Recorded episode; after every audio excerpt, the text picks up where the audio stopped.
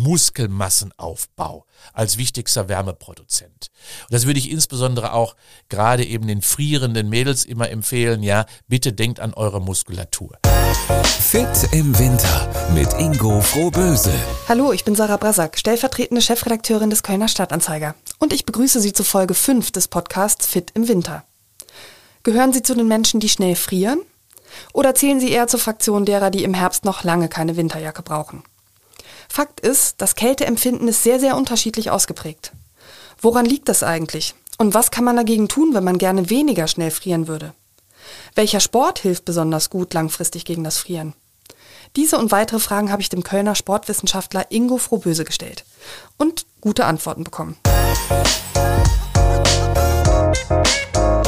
Guten Morgen, Herr Frohböse. Wie schön, dass Sie erneut ins Podcaststudio des Kölner Stadtanzeiger gejoggt gekommen sind für eine kleine verbale Workout-Session. Sehr gerne und ich freue mich schon aufs Training. Ich kenne Menschen, die frieren viel schneller als andere. Also während die einen noch einen leichten Herbstmantel tragen, brauchen die anderen schon Mütze, Schal und dicke Jacke und beklagen sich über die Kälte. Woran liegt das? Ja, Mädels frieren ja zum Beispiel häufig auch so. Habe hab ich ja den einen, meine Frau ist auch so ein richtiger Schnatterkönig. Ähm, ja, das liegt an zwei verschiedenen, vielleicht an drei verschiedenen Gründen. Das erste ist eine fehlende Isolationsschicht. Das bedeutet also, dass kann man erstmal darauf zurückführen, dass das Unterhautfettgewebe bei vielen, gerade bei mageren Menschen, auch bei Sportlerinnen, wie bei meiner Frau, häufig zu wenig stattfinden kann. Das heißt also, Isolationsschicht ist nicht da. Also, zu wenig Fett. Zu wenig Fett, so kann mhm. man sagen. Und daran erkennt man schon, dass Fett schon eine gewisse Bedeutung hat. Erstens.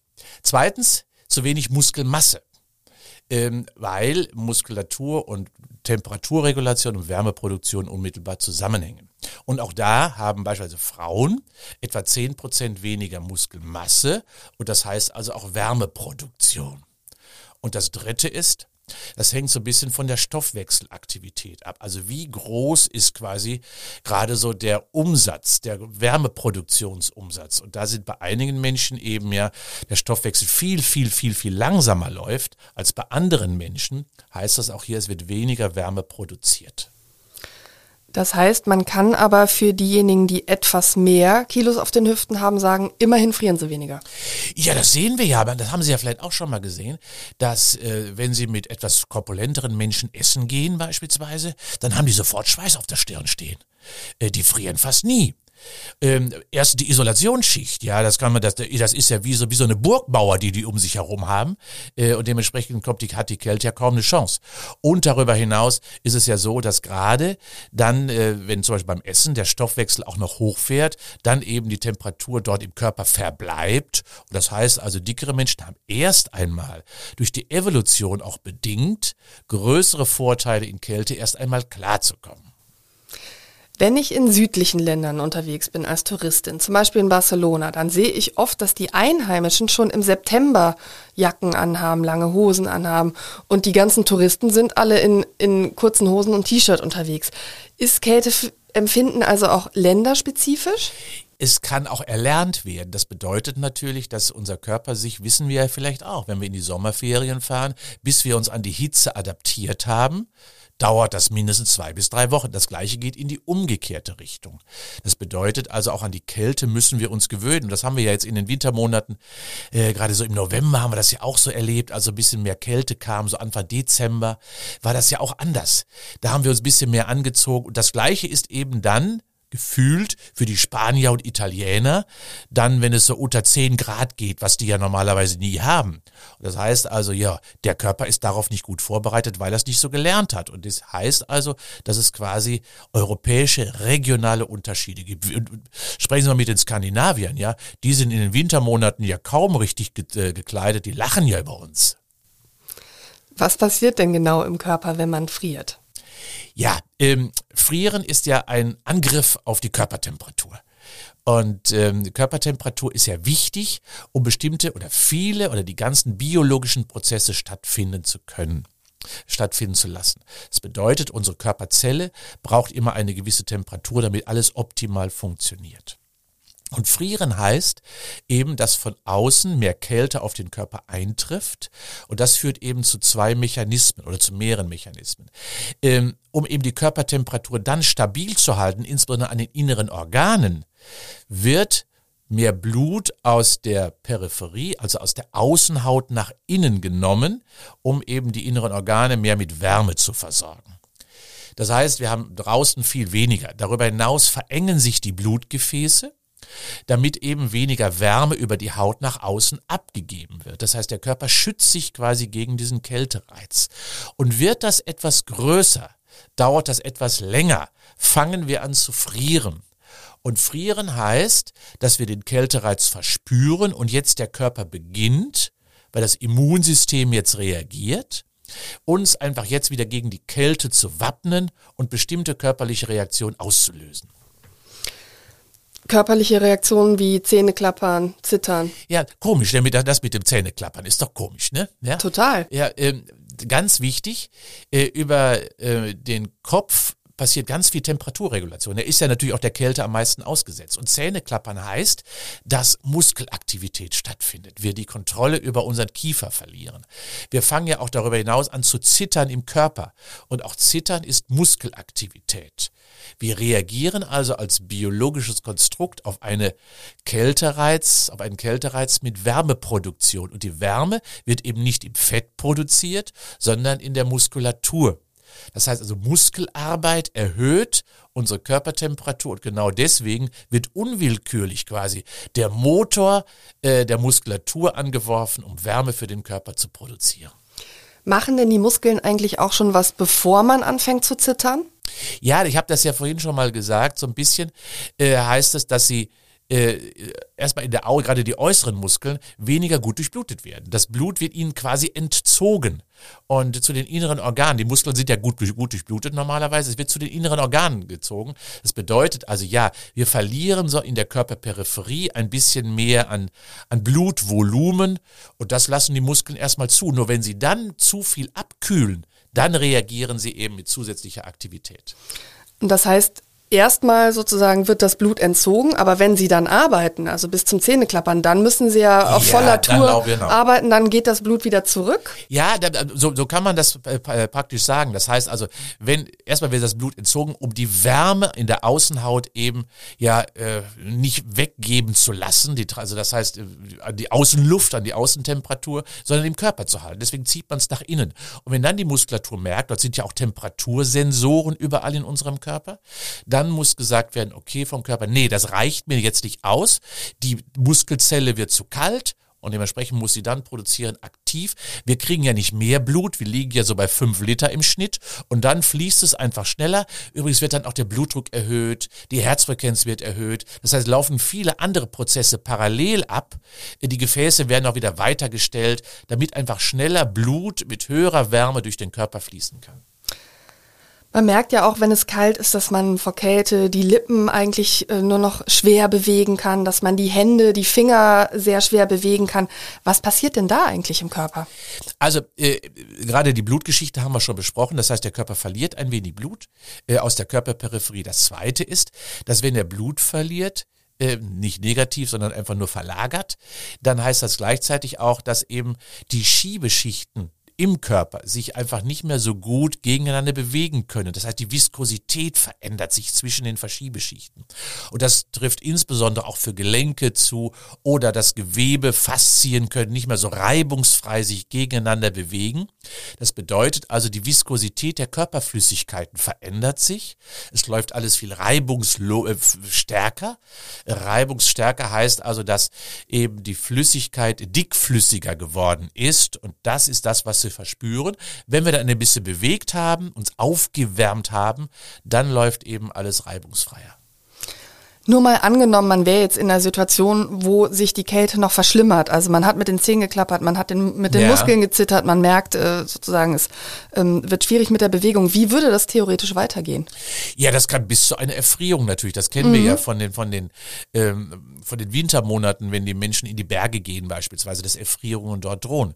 Ja, was, Aber was passiert da im Körper? Ja, was, was, was, was, was passiert? Das heißt, es passiert letztendlich, dass dem Körper komplett, gerade in der Körperperipherie, Wärme entzogen wird, zu den inneren Organen transportiert. Das ist das Blöde vom Körper. Der hat, der schützt natürlich äh, insbesondere das Herz, die Leber, die Niere. Äh, und deswegen äh, merken wir es ja meistens auch an den Zehen und an den Fingerspitzen zunächst. Weil dort ist ja nichts. Und da sagt der Körper, das opfere ich. Das opfere ich quasi auf dem Altar der Wärmeproduktion und das heißt also, dass wir dort Erfrierungen bekommen. Erfrierung heißt zu wenig Blut, heißt zu wenig Sauerstoff und Nährstoffe. Bedeutet also, dass die Zelle, die dort lagert, quasi abstirbt dann werden, bekommen wir erstmal blaue Zehen, irgendwann werden sie schwarz und fallen dann ab. So ist letztlich das Phänomen, dass sie dann amputiert werden müssen, sogar weil nekrotisches Gewebe, so nennen wir das quasi, durch Unterversorgung entstanden ist.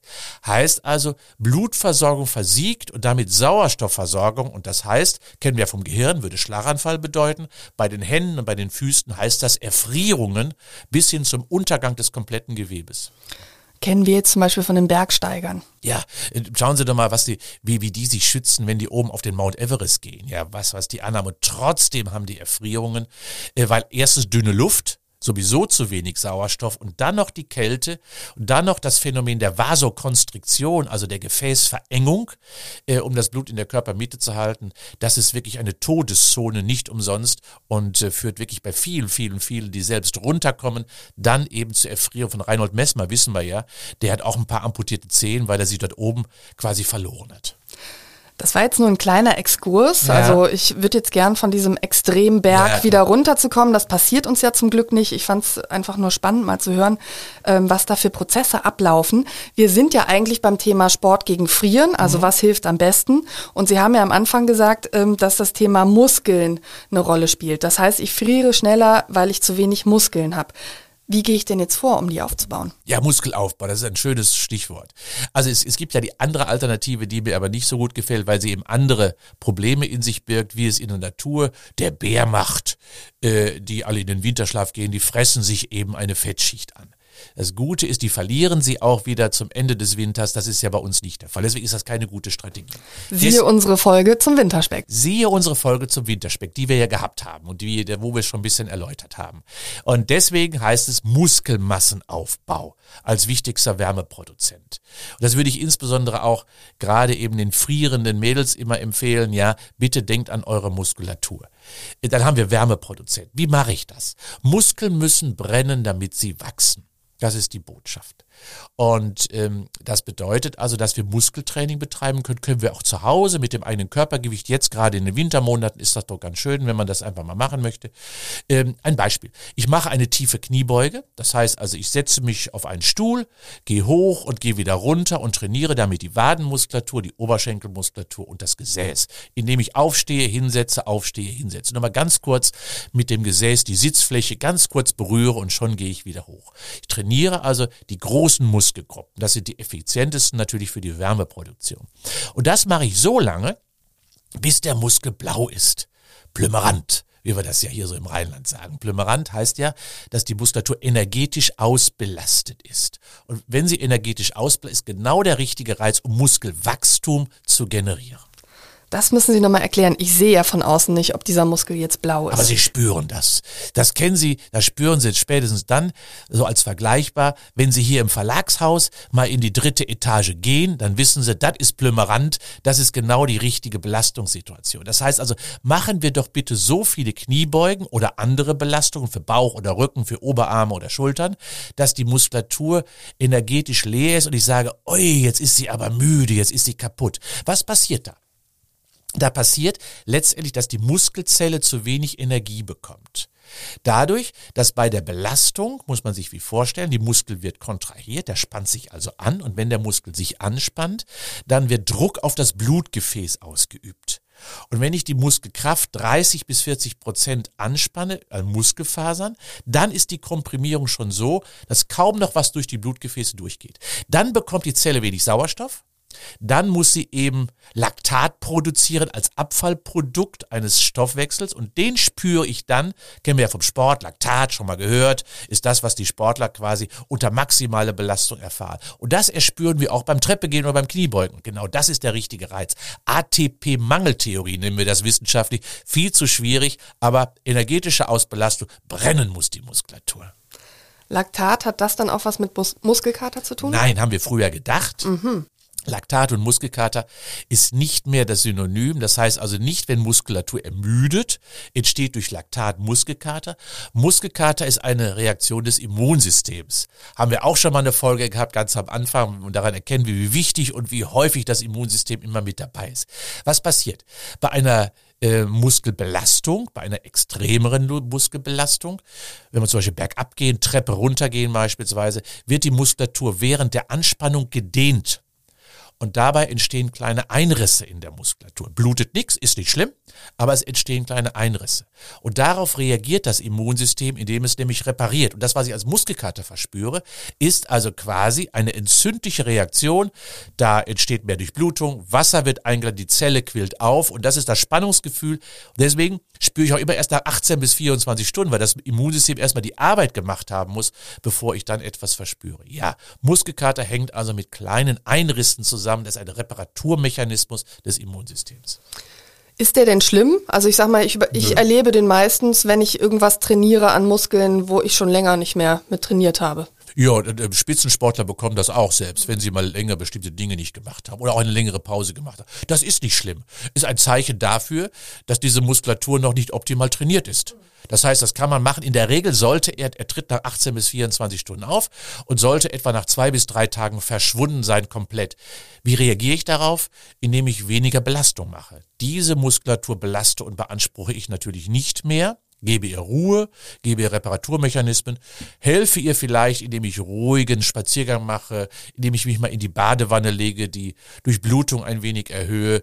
Einige sagen sogar Studien, trinke ein bisschen Kirschsaft, ähm, weil auch das helfen soll, aber das glaubt die Wissenschaft nicht so richtig, wobei einige Studien es belegen, weil mehr Sauerstoff dann dahin transportiert wird, über den roten Saft sozusagen.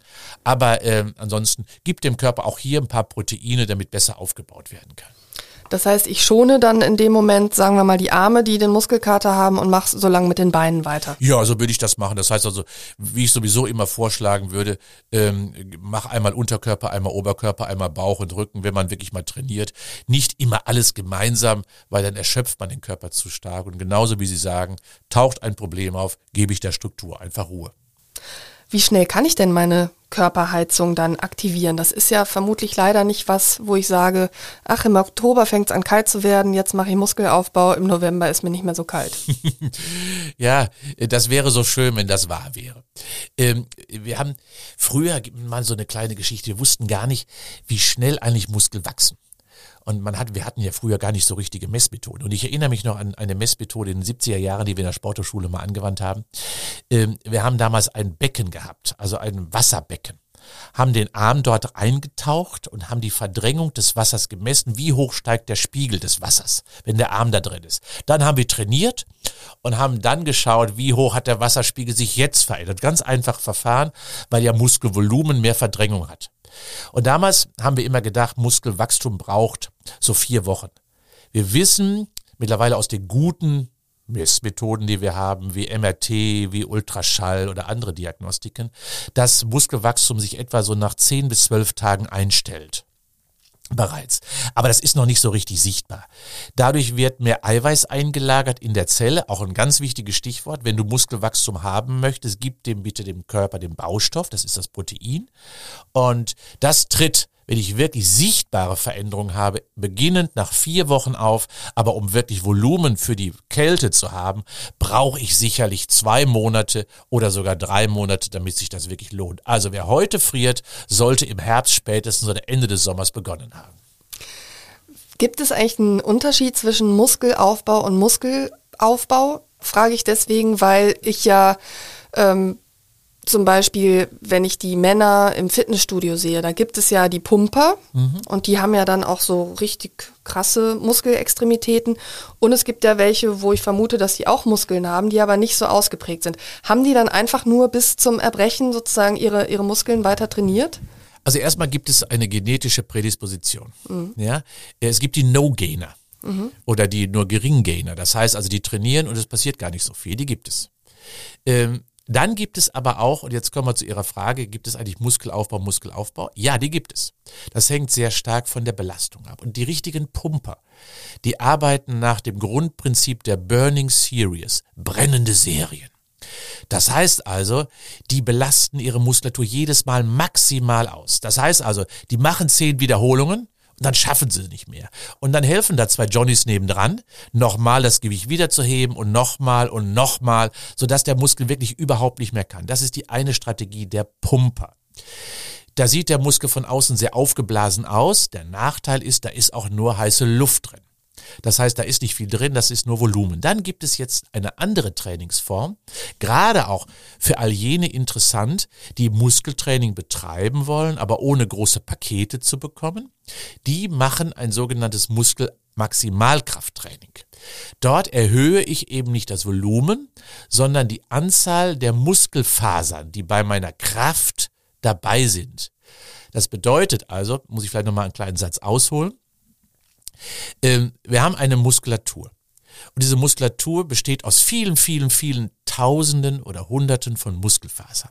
Und wenn ich eine Aktivität mache, benutze ich nicht immer alle Muskelfasern. Wenn ich zum Beispiel eine Tasse hebe, brauche ich viel weniger, als wenn ich ein Gewicht hebe. Das ist, kann man sich vorstellen. Und wenn ich eine schwere Last hebe, benutze ich mehr, als wenn ich eine geringere Last mit vielen Wiederholungen mache. Und das bedeutet also, wenn man Menschen mit einer Muskelkraft, äh, Muskelmaximalkraftverbesserung sehen, die haben geringeres Volumen, weil sie höhere Belastungen haben, die können weniger Wiederholungen machen, aber nutzen mehr Muskelfasern und dadurch bekommen sie mehr Kraft ohne Muskelwachstum entstehen zu lassen. Eine ganz gezielte Methode, insbesondere auch bei all jenen Sportarten, die in Gewichtsklassen arbeiten. Ja, die dürfen ja einfach nicht schwerer werden. Die machen es genau so. Also hohe Belastungsintensitäten werden richtig stark dadurch, aber nehmen nicht an Gewicht zu.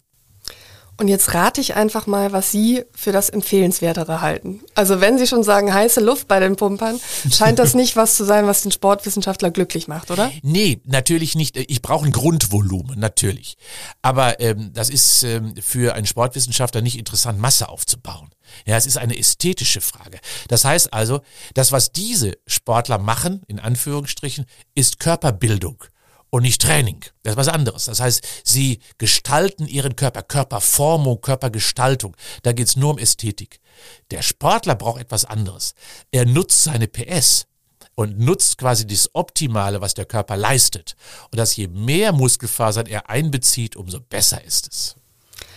Ich hatte hier mal den, ähm, den Förster Peter Wohleben zu Gast. Mhm. Und da muss ich gerade dran denken, weil der sagt, es gibt diese Bäume im Park, die viel Licht haben, ganz schnell in die Höhe wachsen, aber innen gar nicht stabil sind. Und dann die, die sozusagen langsam wachsen im Wald, wo es ein bisschen dunkler ist, wo sie sich ein bisschen mehr durchkämpfen können. Und die haben aber so ein ganz dichtes, ähm, die haben dann so einen ganz dichten Stamm. Und der ist viel, viel besser. Ja, da muss ich gerade dran denken. Ist, ist ja auch ähnlich. Schauen Sie mal, ähm, wann haben wir schon mal Maximalkraftbelastung im Alltag? Ja, viel zu wenig.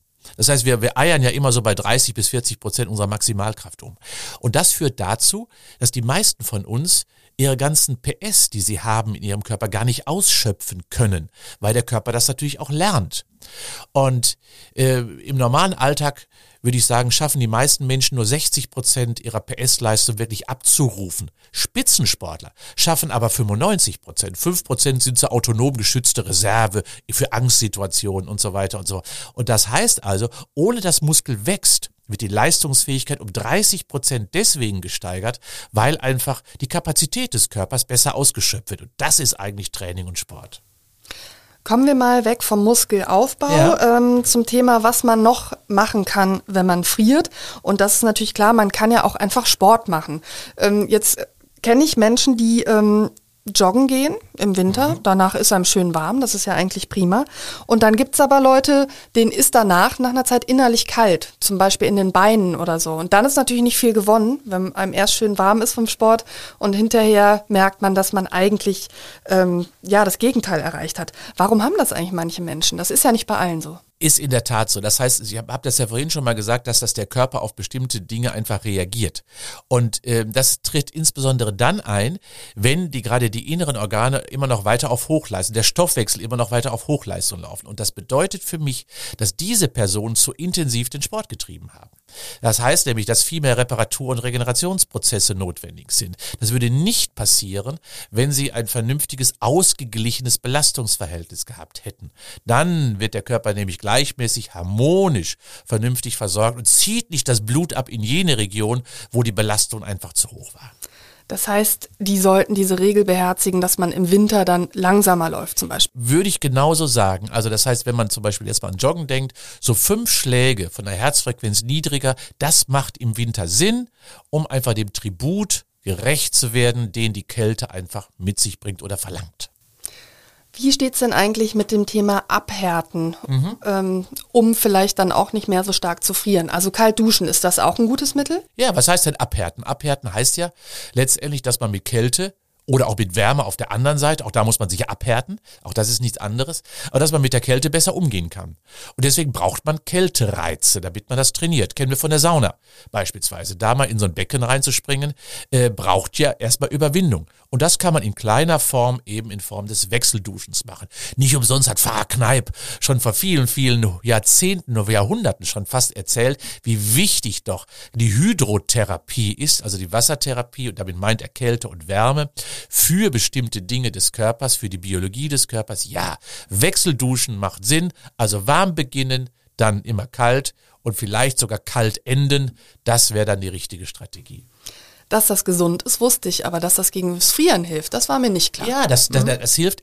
Also äh, auch hier nochmal ein kleiner wissenschaftlicher Exkurs. Der Körper hat drei Messfühler, drei verschiedene. Der eine misst den mechanischen Druck. Also wie viel Druck ist auf den Körper ausgeübt, wie viel Kraft ist da drin. Der zweite misst die Biochemie. Also die Versorgung, wie viel Nährstoffe, wie viel Vital, wie viel Sauerstoff. Und der dritte ist verantwortlich für die Temperatur. Und all diese drei steuern alle Prozesse des Körpers. Und daran erkennt man schon, wie wichtig die Temperaturregulation ist. Und die muss ich trainieren. Und deswegen all das, was wir heute erleben, dass wir uns mit Kleidung einpacken können, um alles wirklich zu isolieren vom Körper, von die Kälte, ist auch falsch. Lass uns doch ruhig mal halb nackig im Winter durch den Garten laufen. Warum denn nicht? Oder mit den Füßen im Schnee wandern. Das ist doch sehr schön. Kältereize sind Trainingsreize. Sollten wir zulassen, damit wir eben, wie Sie gesagt haben, schön abhärten, heißt gegen gewappnet sind, gegen Temperaturreize. Es gibt ja Menschen, die schlafen selbst bei knackiger Kälte mit gekipptem Fenster, ohne Heizung. Mhm. Ist das dann auch etwas, was Sie empfehlen? Ja, der Kopf muss kühl, die Füße warm, das macht den besten Doktorarm. So heißt der Spruch. Ach, den kannte ich noch gar nicht. genau. Toll.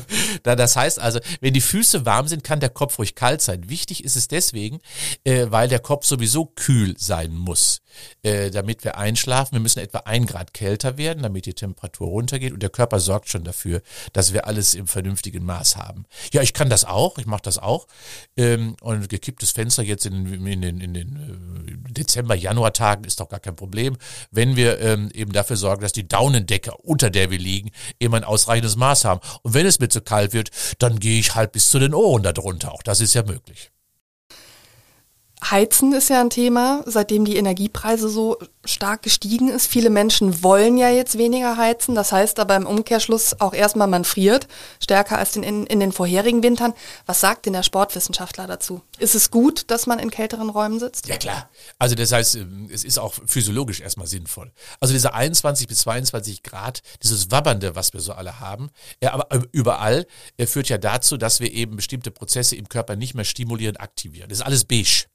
Ähm, und wenn wir also eine gewisse Grundtemperatur erstmal haben, äh, dann reicht das auch. Um 19 Grad kommt der Körper doch wunderbar klar. Da laufen wir doch auch draußen rum. Also warum denn nicht in der Wohnung? Ich weiß, dass wir sagen, da sitze ich ruhig. Ja, Muskelarbeit hilft aber hier. Und deswegen auch zu Hause mal aufstehen, Vielleicht mal auf der Couch ein paar Kniebeugen machen, um die Muskulatur zu aktivieren. Und dann ist der Heizungs, die Heizung des Körpers wieder angeworfen. Die hilft nämlich der Heizung des, des Hauses und der Wohnung. Und vor allen Dingen, auch das muss man wissen, auch eine schöne Botschaft, gerade in den Wintermonaten frisst eben niedrige Temperatur auch Kalorien auf, weil der Körper einfach mehr Heizung selber anwerfen muss.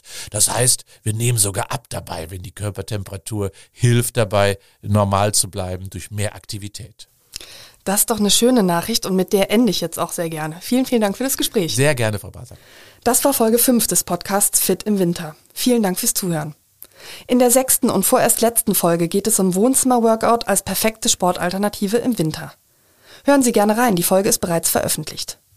Viele weitere Podcasts des Kölner Stadtanzeiger finden Sie übrigens unter ksta.de slash podcast. Darunter auch die Wochentester mit Wolfgang Bosbach und Christian Rach. Außerdem möchte ich Sie auf eine alte Podcast-Folge mit mir und Ingo Frohböse aufmerksam machen. Wie bleibe ich fit und schlank ab 40? Den Link zu der Folge finden Sie in den Show Notes. Kommen Sie gut durch den Winter und bleiben Sie gesund. Bis zur nächsten Folge von Fit im Winter. Fit im Winter mit Ingo Frohböse.